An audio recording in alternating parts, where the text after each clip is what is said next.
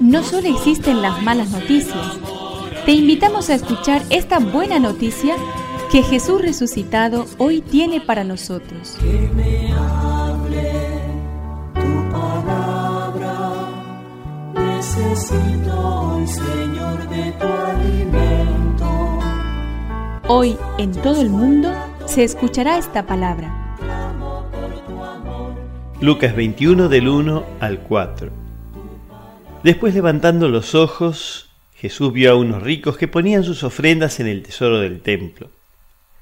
Vio también a una viuda de condición muy humilde que ponía dos pequeñas monedas de cobre y dijo, les aseguro que esta pobre viuda ha dado más que nadie, porque todos los demás dieron como ofrenda algo de los que le sobraba, pero ella de su indigencia dio todo lo que tenía para vivir. Que me tu espíritu, necesito que me de valor. Solo tú conoces, Señor, la medida de mi entrega, la mezquindad o generosidad de mi corazón, lo que me reservo y lo que pierdo sin temor. Sé que ves más allá de mi justicia aparente y la lágrima escondida de lo que ofrezco con dolor. Ante ti no tengo secretos ni nada que ocultar.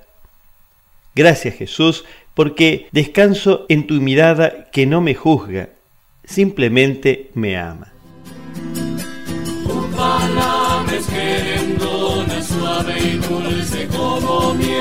Es una contribución de la parroquia catedral para este año misionero diocesano.